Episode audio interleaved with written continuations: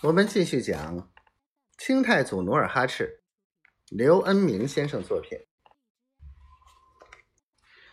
细雨夹着雪，飘洒在广宁城。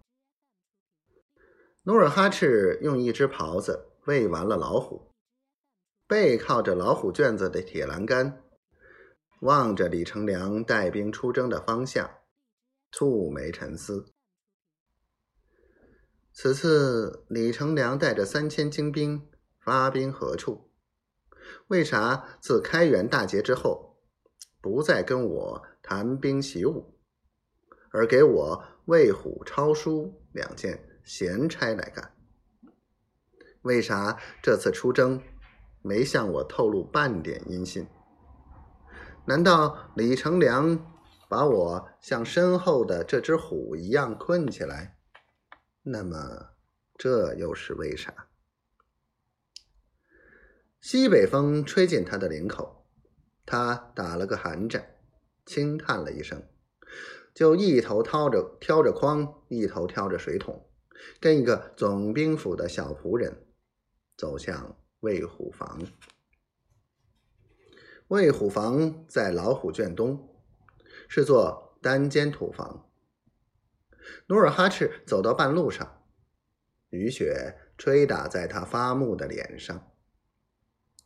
他走着走着，突然一个披甲的同乡慌慌张张的朝他跑来，结结巴巴的对他说：“大哥，大事不好了！你、你、你阿玛，呃，爷爷在在明军洗劫古乐城时一块死了。”此话当真？努尔哈赤拍着扁担，竖着眉毛吼道：“小弟亲眼所见，没有半句谎话。”努尔哈赤听罢，顿觉天旋地转，骨梗在喉。他无力的丢下扁担，身子一歪，便昏倒在地。那个同乡立刻把他扶起来，搀进小房，让他躺在炕上。过了一阵儿，努尔哈赤慢慢醒来，他霍的起身，又追问道：“李成梁为啥要杀害我的亲人？为啥要学习古乐城？也许，也许，因为李成梁知道了你就是当年被他捉拿的钦犯，才……”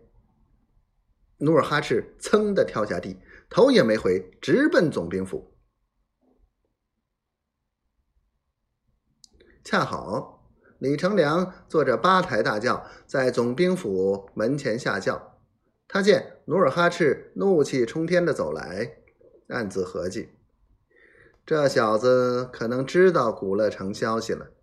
于是他一咬嘴唇，来个先发制人：“佟大郎，努尔哈赤，你把虎喂的怎么样？”